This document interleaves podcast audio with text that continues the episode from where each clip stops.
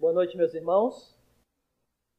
Meus irmãos, é um grande privilégio estar aqui nessa noite pregando mais uma vez a palavra de Deus. Agradeço ao Senhor por Ele me dar mais uma vez a oportunidade de estar aqui pregando a Sua palavra.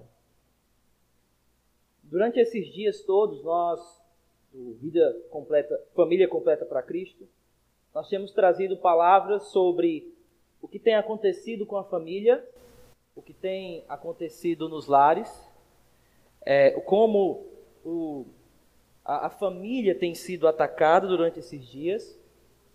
Nós falamos um pouco também sobre os conflitos que podem acontecer nos lares e como tratar esses conflitos, como enfrentar esses conflitos. Mas essa noite eu vou pregar não sobre conflitos e nem sobre, basicamente, como um pai deve andar ou como uma mãe deve guiar a sua casa.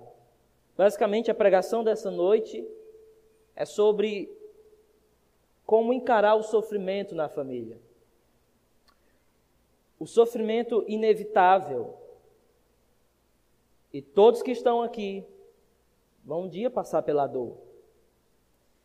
E a pregação dessa noite, com esse título, não é para deixar, vamos dizer assim, para baixo ou triste, sair daqui triste. Mas a ideia da pregação é injetar em você uma esperança que ninguém nessa terra pode produzir, somente Deus. Então, para isso, abra sua Bíblia no Salmo 42. A minha pregação é no Salmo 42 e 43 mas como nós lemos o 43, eu vou só ler o Salmo 42. Salmo 42. Abre sua Bíblia lá. E esse é um momento muito importante. Nós vamos ler a palavra de Deus, tá? O que vai ser exposto aqui é a palavra de Deus e não a outra coisa. Então, quando você estiver lendo, tente ler com a sua mente na palavra de Deus. Tá? O nosso motivo aqui é esse. Esse é o momento para mim mais importante da pregação. É quando nós lemos a palavra de Deus. Tá? Esse aqui é o momento. Então, Salmo 42 para o mestre de música, um poema dos coraitas. Como a costa anseia por águas correntes, a minha alma anseia por ti, ó Deus. A minha alma tem sede de Deus, do Deus vivo. Quando poderei entrar para apresentar-me a Deus?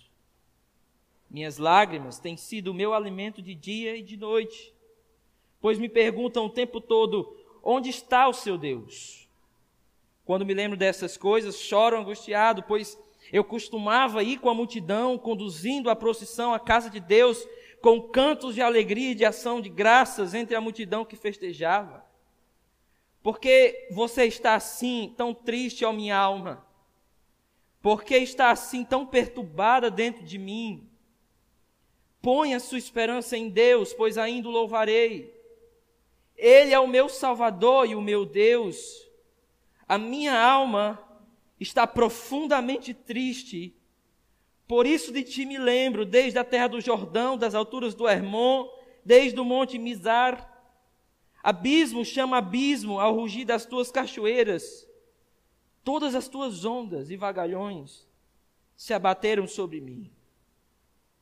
Conceda-me, ó Senhor, o seu amor fiel de dia, e de noite esteja comigo a sua canção. É a minha oração ao Deus que me dá a vida. Direi a Deus, minha rocha, por que te esqueceste de mim? Por que devo sair vagueando e pranteando, oprimido pelo inimigo, até os meus ossos sofrem agonia mortal quando os meus adversários zombam de mim, perguntando-me o tempo todo: onde está o seu Deus?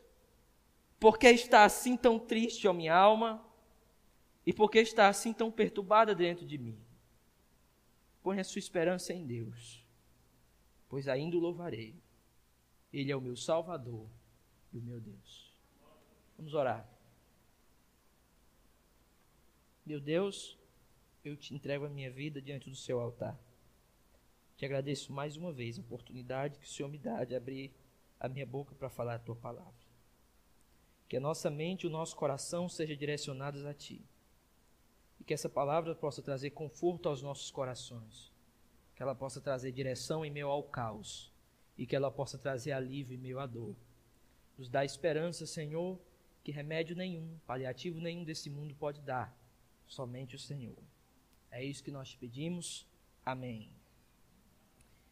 Vivaldi, um compositor italiano, eu tive o privilégio de tocar as quatro estações de Vivaldi. As quatro estações: primavera, verão, outono e inverno. Primavera de Vivaldi geralmente todo mundo conhece e toda noiva quer que toque na entrada do casamento. Pam, pam, pararam, pam, pam, pam. Sempre, né? O inverno nem tanto. A noiva não quer trazer uma espécie de funeral para o seu casamento para tocar o inverno. Então ela só pede a primavera. Porém, o que Vivaldi queria expressar quando ele fez essa composição de quatro movimentos era justamente a natureza em todos os seus estágios. Aquele estágio mais feliz, que nós chamamos do verão, da primavera, do outono e do inverno. Mas assim como ele expressou na música, a Bíblia também expressa, de certa forma, certos momentos que nós vamos passar na nossa vida, que eu chamo, ou que tem sido chamado no decorrer da história da igreja, de a noite escura da alma. É o inverno aonde todos nós um dia vamos ter que passar. O inverno nas nossas vidas é inevitável. O momento em que o tempo vai fechar, o momento em que a chuva vai chegar, o momento onde o frio vai chegar, a solidão vai chegar, e esse é um momento em que os salmos, eles expressam isso muito bem. E a grande questão não é tanto se nós vamos passar ou não os invernos da nossa alma. Essa não é a grande questão. A grande questão é como nós vamos passar o inverno da nossa alma. A grande questão é o que você pensa no inverno, olha aqui para mim, o que você pensa durante o inverno da sua alma. O que você pensa em Deus, o que você pensa sobre Deus, o que você pensa no inverno da sua alma sobre a sua família? O que é que você pensa no inverno da sua alma sobre os seus filhos? Quando a dor vem, quando a, a frieza vem, o que é que você pensa sobre Deus? Quem Ele é? O caráter dele? Isso não são perguntas bobas. Isso não são perguntas sem, sem é, é, é relevância, não. São grandes, sim. A grande pergunta não é se você está rindo durante o dia. A grande pergunta é: e a quando a noite vier, qual será a nossa reação? Como nós vamos reagir? E quando eu olho para os Salmos, como diz João Calvino, os Salmos é uma espécie de anatomia da alma. Os Salmos eles desvendam os mais profundos do, das, das profundezas do coração do homem. E os Salmos ele nos, ele nos dá tanto instruções para nossa mente, como ele nos dá também certas a, a, qualificadores para nossa alma, para nosso sentimento.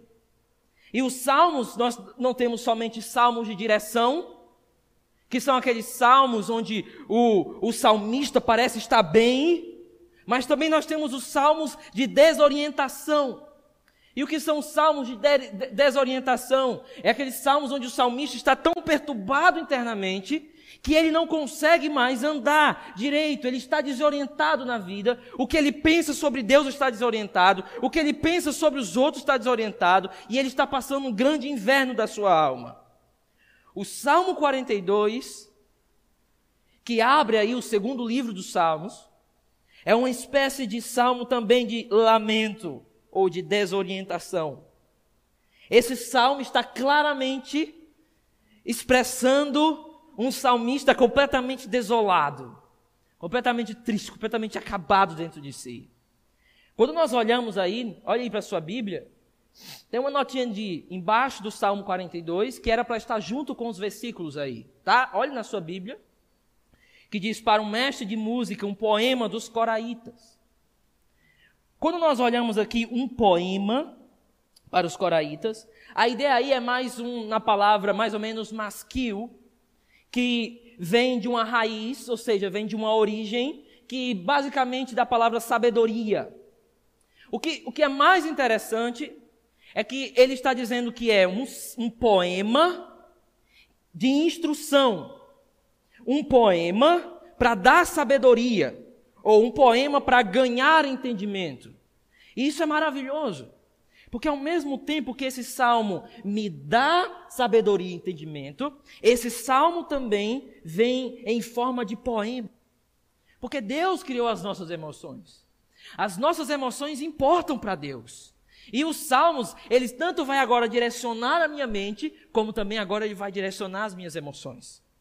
Então, por isso que é um salmo de instrução.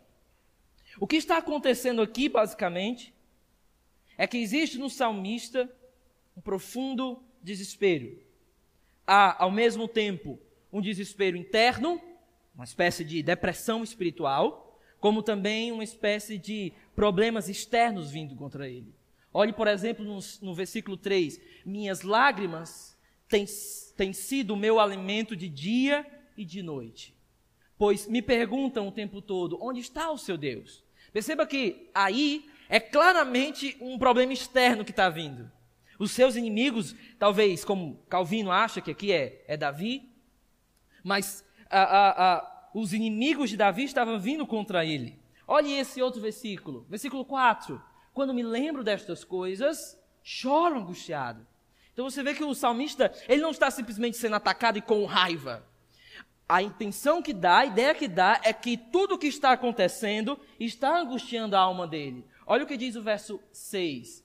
Minha alma está profundamente triste. Na versão Guilherme atualizada é, oh, oh Deus, minha alma se desespera. Ele está dizendo claramente: a minha alma internamente está completamente em desespero, ou seja, internamente ele não está bem. E o que a ideia é clara. O salmista está mostrando uma realidade das nossas vidas e da vida de qualquer um. Que a nossa vida não é um parque de diversões. Que a nossa vida vai ter momentos de tristeza. Expressando isso melhor, o mundo que nós vivemos é marcado pela dor. O mundo em que nós vivemos é marcado pelo sofrimento. Isso nós vemos nas coisas mais simples da nossa vida. Imagina você está atrasado para ir para o trabalho de manhã, acordou atrasado porque dormiu tarde, e aí você vai sair e não acha a chave do carro.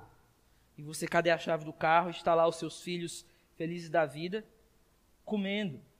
E aí você procurando a chave do carro já fica perturbado, já coloca a culpa em todo mundo. O cachorro já leva um chute nessa hora, desculpa ainda, é brincadeira. Mas está tudo perturbado ali, aquele negócio. E, e, e, o pai perguntando, meu filho, cadê a chave e tal? Cadê a Não, papai, não sei não. E a chave está embaixo aqui, ó, onde o menino está comendo. Aí você pega a chave e sai. E esquece que precisa comprar o leite para quando vem, aí vai no mercado. Diz, ó oh, Senhor, que dia atribulado. E você já começa ali a perder a sua paciência, né? Quando você chega no supermercado, está tudo vazio. Mas, oh, glória a Deus. E você olha para os caixas, todos os caixas estão fechados, só tem um, mas está vazio. Você vai lá, pega o seu leite, você vai em direção. Quando você vai em direção ao caixa, vem uma mulher com uma quantidade absurda de compra e entra na sua frente. E você, meu Deus do céu, Senhor. E aí algo começa a acontecer aqui dentro, né? Aí a mulher começa a tirar assim as coisas. E olhando a data de validade em cada um. Aí quando ela vai pagar, ah, senhor, eu queria trocar minhas moedas. Começa lá, e você lá atrás. Você, Senhor, Senhor, que vida desgraçada, Senhor. Certas perguntas teológicas vão acontecendo nessa ideia. Você vai começando a olhar a vida, porque a vida é assim. A vida não é fácil. O Salmo 90 diz assim, ó, que o máximo você chega a 80, 90 anos, o resto é tudo canseira, porque a marca dessa vida é a dor. E o que o salmista está expressando é justamente isso. Que não existe só alegria, mas também existe a dor. Deus não escolheu nos remover deste mundo caído. Então, para nossa bondade, para a sua glória, ele tem nos escolhido a permanecer aqui.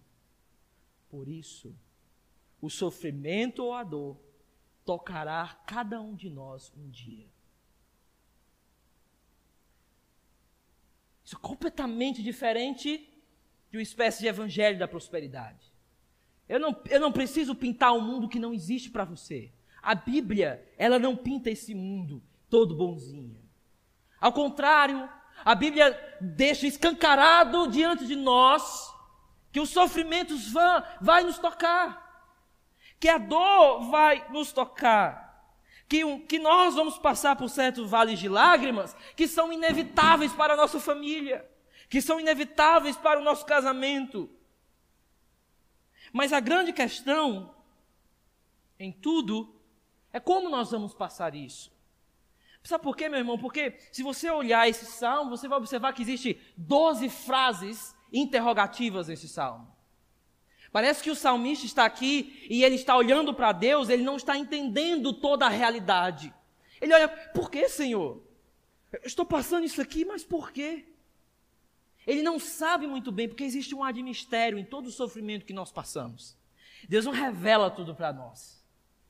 Esse admistério está em tudo. É tanto, meus irmãos, que quando nós olhamos o contexto histórico desse salmo, é difícil. Na verdade, todo estudioso de salmo, dos salmos, vai perceber que é difícil você reconstruir o contexto histórico dos salmos. É complicado. Alguns são mais fáceis. Mas eu penso que esse salmo aqui, ele não me dá o contexto exato de qual é a dor de Davi, ou de algum dos coraitas, porque isso não me importa muito a causa. A dificuldade de determinar esses contextos expressa uma outra coisa. Expressa isso. Eu escrevi aqui, não esqueci. Independente da causa da dor, esse salmo parece estar mais preocupado na resposta de duas importantes perguntas: em quem eu confiarei e em quem e a quem eu adorarei.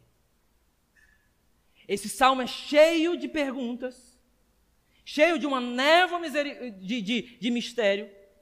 E assim é o nosso sofrimento. Porque muitas vezes nós não sabemos o porquê daquelas coisas. Mas não é que a causa não seja importante, mas é que no sofrimento existe uma coisa mais importante. É justamente em quem eu colocarei a minha confiança e em quem e a quem eu adorarei durante esse momento de, de inverno da alma. É tanto que ele existe uma luta acontecendo nisso. Existe uma tempestade acontecendo. Mas não é uma tempestade simplesmente contra os inimigos. Também existe uma tempestade dentro dele. Mas pior ainda, existe uma tempestade dele com Deus acontecendo. Essas cláusulas expressam mais ou menos assim: Deus é meu tan. Deus é minha fortaleza ou Deus é minha rocha. E logo em seguida ele diz: Mas ele tem Y. Ele tem me esquecido. Ele tem me abandonado. O que, é que isso expressa? Isso expressa um certo foco do, do autor. Qual é o foco dele? A ideia não é tanto o desprezo em si, mas quem está desprezando ele. Não é tanto o fato dele estar sendo desprezado. Direi a Deus, minha rocha, porque te esqueceste de mim. O fato não é o, não é o desprezo, mas quem está desprezando é a rocha dele. E isso deixa a questão, o desespero maior. Porque a rocha dele está desprezando ele. Então ele perdeu o chão. Ele olha para aquilo e diz: se Deus não está comigo, eu perdi o meu chão. Se aquele que é minha rocha me abandonou, acabou. Eu já não tenho mais esperança. Não é qualquer pessoa que tem me esquecido. Não são os meus pais que têm me, têm me esquecido. Não são os meus filhos. Não é a minha esposa que tem me esquecido. Quem tem me esquecido é a minha rocha. E aí o desespero do salmista só aumenta. Isso tem sido expresso naquilo que tem sido chamado de a noite escura da alma. Eu vou ler aqui essa Sproul, eu não leio desse, essa frase desse tamanho, mas eu achei, eu acho que ele se expressou bem aqui, do que é a noite escura da alma para a gente entender melhor o que está acontecendo com o salmista. A noite escura da alma é um fenômeno que descreve uma doença que a maioria dos cristãos, cristãos tem sofrido ao longo do tempo. Foi este mal que provocou Davi a ensopar o travesseiro de lágrimas. Foi este mal que rendeu a Jeremias o apelido de um profeta chorão. Foi este mal que tanto afligiu Martinho Lutero, de forma que a sua própria melancolia ameaçou destruí-lo. Essa não é uma forma qualquer ou normal de depressão mas é uma depressão que está ligada a uma crise de fé. Uma crise que vem quando a pessoa se sente esquecida ou sente a ausência de Deus. Ou essa pessoa sente um abandono de Deus. Depressão espiritual é real e pode ser aguda. Aí ele diz.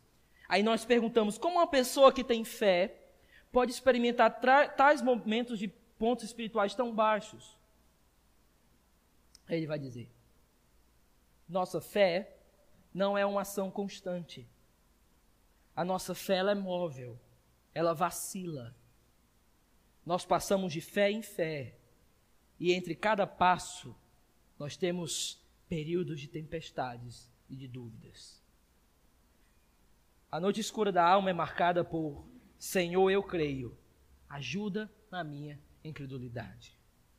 O que está acontecendo com o salmista é a noite escura da alma.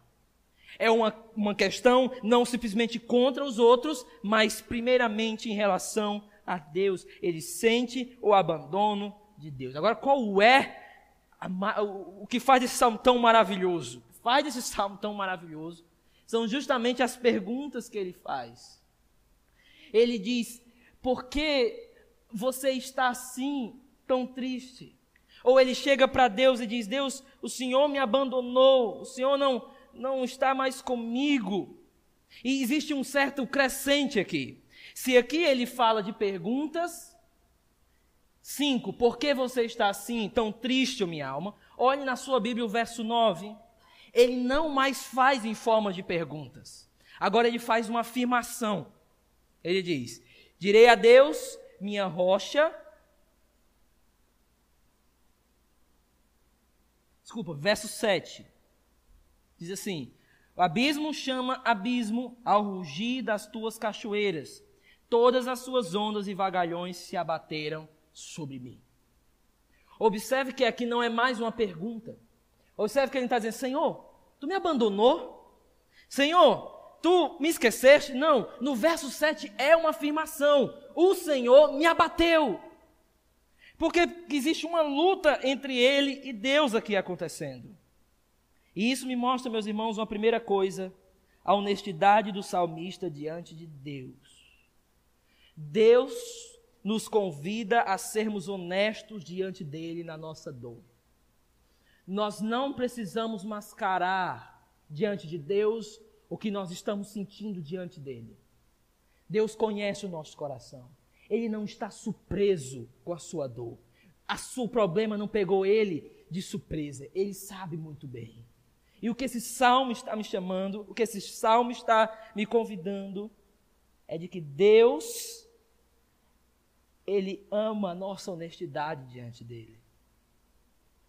Na verdade, Deus sempre estará no nosso sofrimento. Ele sempre estará lá. A verdadeira fé não se cala diante do sofrimento, mas ela fala em toda a sua honestidade. Senhor, esqueceste de mim? Nós temos um Deus onde nós podemos abrir o nosso coração. Nós temos um Deus onde nós podemos chegar diante dele e dizer: Senhor, eis-me aqui. Senhor, o Senhor tem esquecido de mim.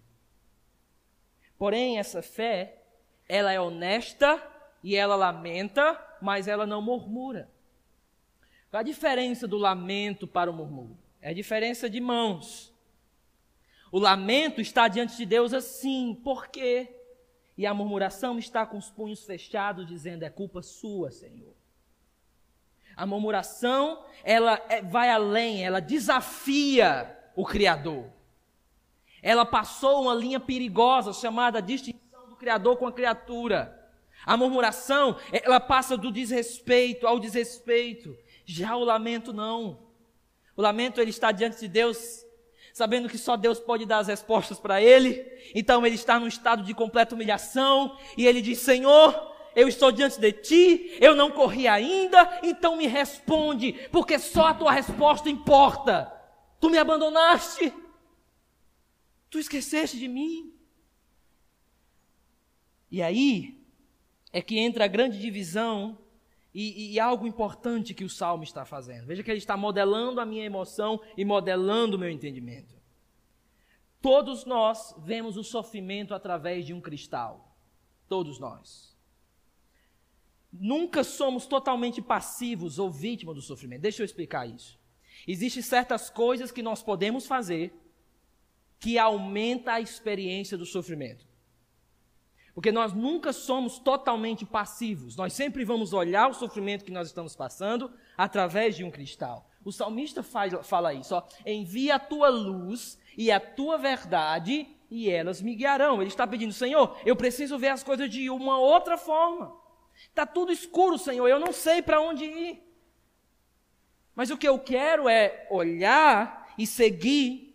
Luz aqui eu não tanto como a, a entendimento aberto, ou uma ideia de é, sabedoria, mas eu entendo uma ideia de iluminar de fato o caminho, e essa iluminação está acontecendo porque tudo está em trevas. Ele está completamente desorientado, ele não sabe mais para onde ir.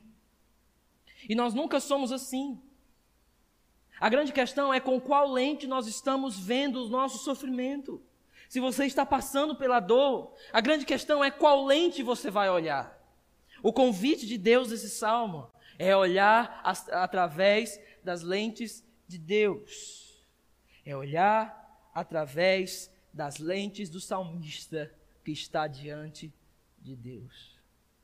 E aí ele toma algumas atitudes em relação a isso. Como passar então, como ver através do cristal da palavra? Olhe que belo. Verso 1 ele diz: como a corça anseia por águas correntes, a minha alma anseia por ti, ó Deus.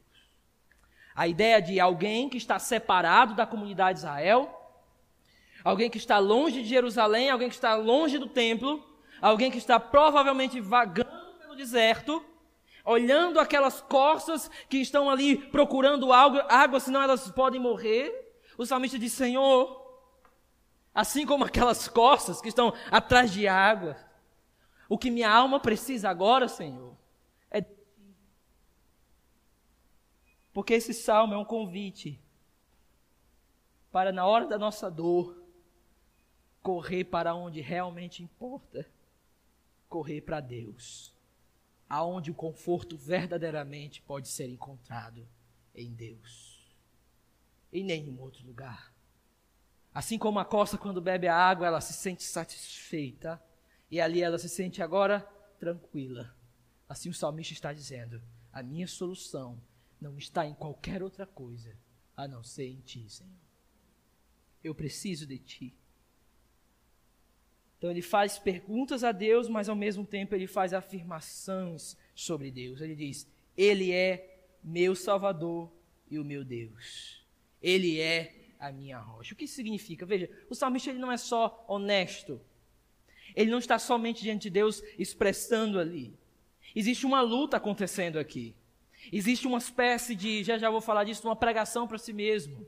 É como se ele estivesse diante do espelho, acho que o deserto não tinha espelho, mas se ele tivesse lá um espelho, ele olharia para o espelho e dizia assim: Ei, alma! Ei, garotão! Não é para você estar assim, não! Ei, crê em Deus! Ou seja, existe uma luta, ele não está passivo.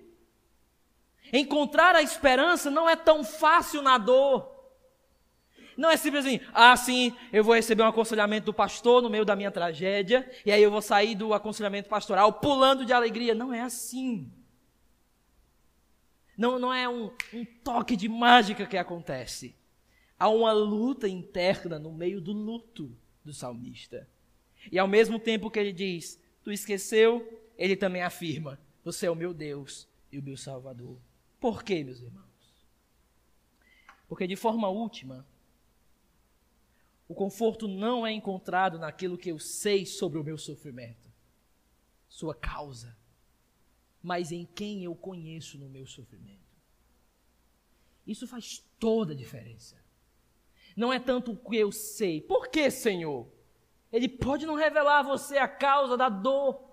Ele pode não revelar a você a causa específica, como fez com Jó. Mas o que o salmista me mostra é que quando eu olho pela lente de Deus, o que importa não é tanta causa, mas quem eu conheço. Mas não é o conhecimento frio, é um conhecimento de amor, que não diz simplesmente meu Salvador ou rocha, mas diz meu Salvador, minha rocha. É diferente, minha esperança. Porque o que ele está me mostrando é que minha honestidade, ao mesmo tempo, procura Deus e ela luta pela esperança em Deus. E ela começa a falar o que ela sabe sobre Deus. Ele diz: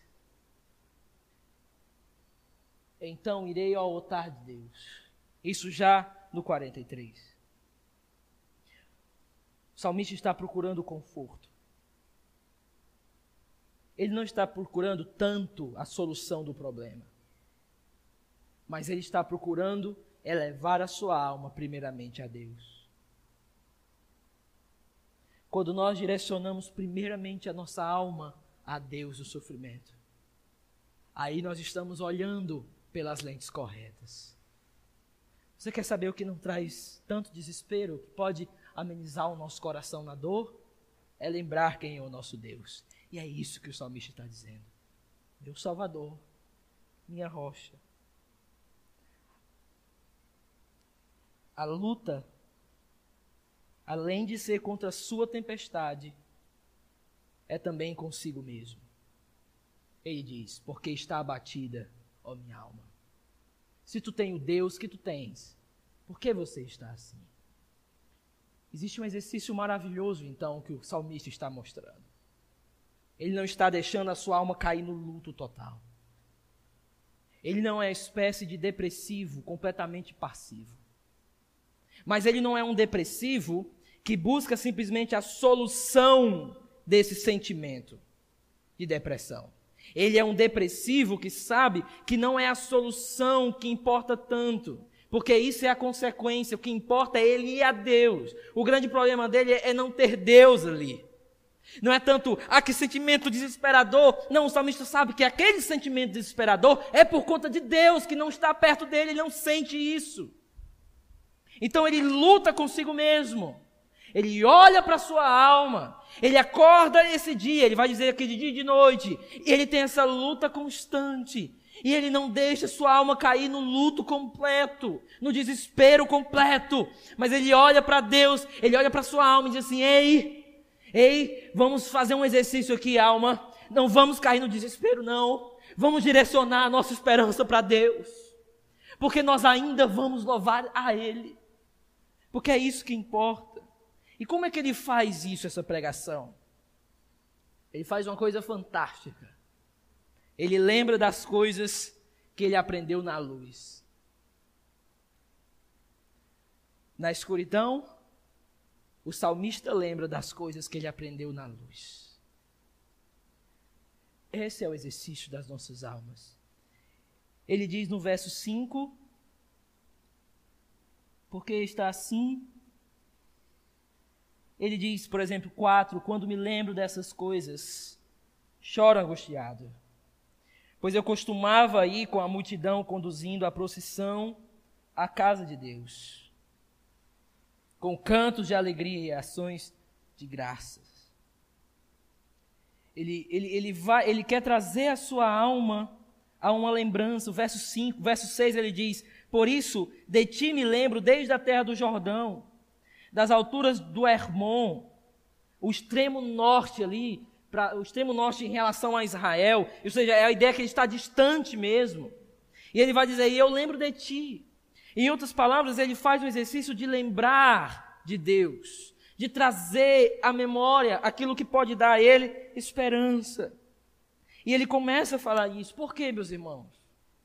Porque é fácil, é fácil durante a escuridão começar a pensar que as promessas de Deus mudaram. É fácil, durante o sofrimento, pensar que Deus mudou. É fácil pensar que Ele não é tão fiel assim. É fácil pensar que aquilo que Ele prometeu e aquilo que fala na Bíblia não é tão verdade assim. Mas o salmista não deixa isso acontecer, porque ele se volta para o passado e ele começa a lembrar das coisas que ele aprendeu na luz. no meio da sua dor hoje, não fique só com o que está acontecendo na sua escuridão.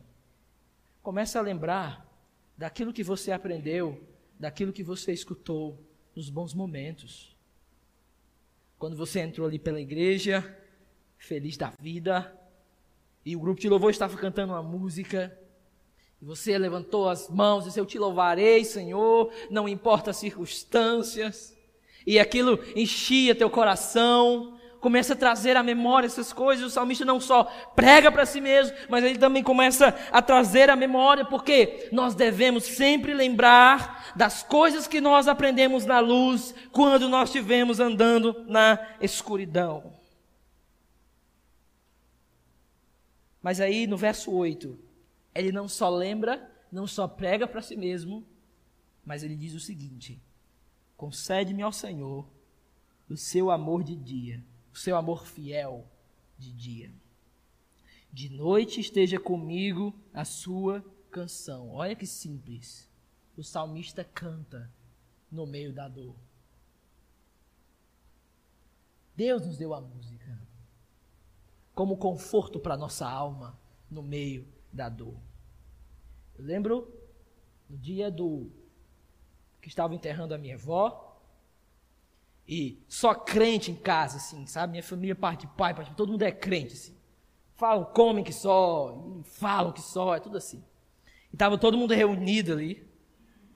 E eu cheguei depois, e quando eu fui entrando, minha avó já estava em estado de metástase, né? É isso? Já estava virando os olhos, estava morrendo de câncer. E estava todo mundo cantando. Lá na mansão do Salvador não haverá tribulação, o pesar, nenhuma dor que me quebrante o coração.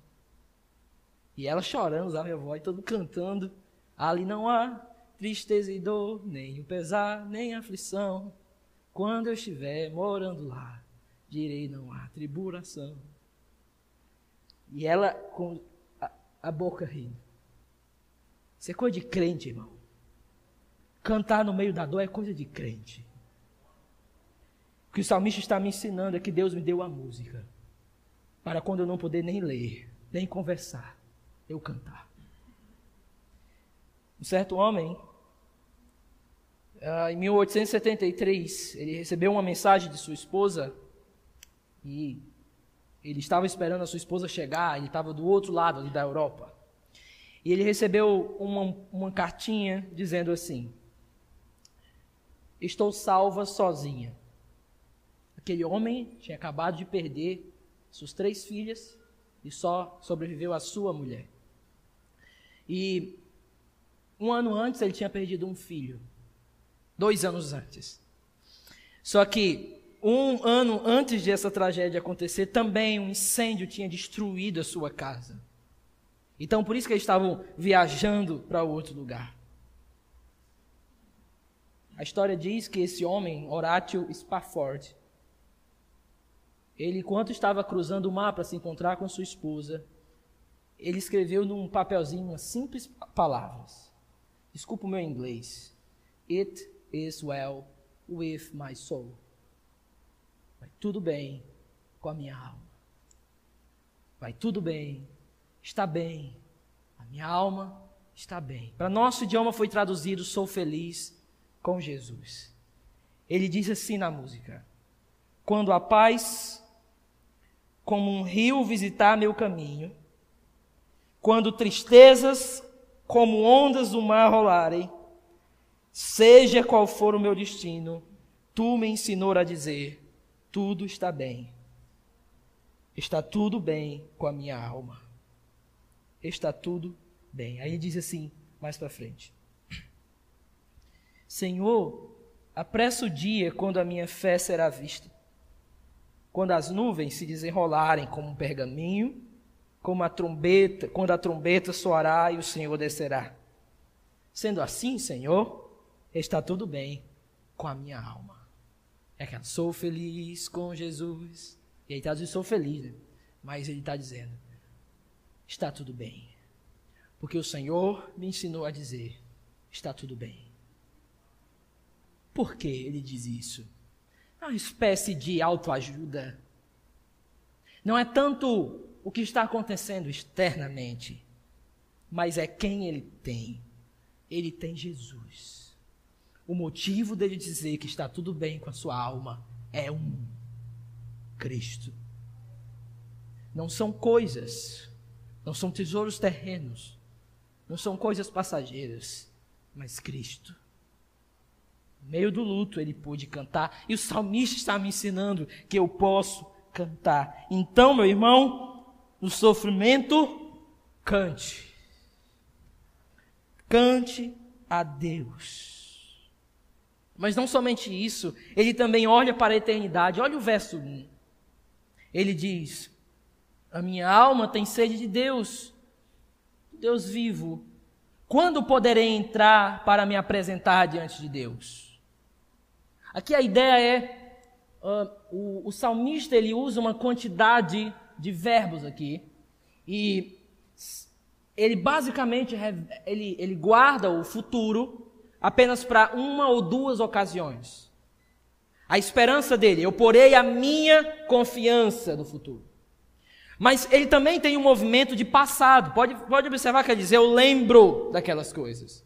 Mas também ele tem um presente. Eu estou passando por isso, a minha alma está assim. Mas se existe dois momentos que ele reserva para o futuro, que são os refrões, ou seja, porque está abatida minha alma, que repete duas vezes aqui e mais uma vez no 43. Aqui nesse verso é uma espécie, ele está dizendo, quando eu irei e estarei diante da face de Deus. Ele está dizendo, a minha alma, Senhor, anseia por ti, como a coça. E a minha grande pergunta é, quando eu estarei diante de ti? E aqui se você acha que é quando ele, ele vai voltar para o templo, tudo bem.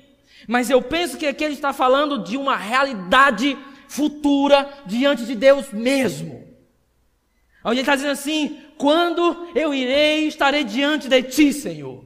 Porque aí eu encontrarei a minha fonte. Porque aí eu não serei mais como a coça que está procurando por águas, porque eu encontrei a minha fonte. Em outras palavras, o salmista está olhando para a eternidade e a eternidade do nosso sofrimento muda tudo. Muda tudo. Quando nós olhamos que a nossa vida não se resume aqui, quando nós olhamos e sabemos que a nossa vida não termina aqui, mas aqui é só um, um vale de lágrimas que nós temos que passar mas a nossa verdadeira casa está nos aguardando. O nosso Senhor está nos aguardando. Ele já foi preparar lugar. A eternidade muda a realidade do nosso sofrimento. Ela dá cor àquilo que é preto e branco. Ela é a luz do fim do túnel, mas não é só a luz lá, mas aquilo que me impulsiona para lá. O salmista está dizendo: Eu olho, eu procuro meu Deus. Chegará um dia, meu querido irmão, aonde veremos a face de Deus. E nesse dia, Apocalipse diz: E Ele, Ele mesmo, enxugará dos nossos olhos todas as lágrimas. Chegará um dia aonde aquilo que mais perturba o nosso coração, aonde aquilo que mais tira a nossa paz, aonde aquilo que mata nossos entes queridos, chegará um dia em que nós participaremos do funeral mais feliz da nossa vida chamado funeral do pecado, onde nós nos encontraremos com Deus e lá nós festejaremos que nós encontramos aquele que é o arrimo, que é a fonte da nossa alma. O que o salmista está fazendo é olhar para a eternidade, o encontro para nós dos redimidos. É, muda tudo. A, a minha leve e momentânea, como é que Paulo fala? A minha leve e momentânea tribulação não se compara com o peso de glória eterna. Ei, irmão, tem uma eternidade nos aguardando. Ainda que eu passe pelo vale, não significa que lá é a tua morada. Quando as nossas famílias entrarem em vales de lágrimas, nunca esqueça, lá não é a nossa casa. É só um lugar de passagem. Nós estamos indo para a nossa mansão celestial encontrar com Deus, a quem tanto a nossa alma ama, a quem tanto pregamos, a quem tanto amamos. Diante de tudo isso, essa honestidade, essa luta consigo mesmo, essa lembrança do passado, esse cântico no meio da noite. O salmista, ele então no 43, eu penso que esses dois salmos eles devem ser lidos juntos.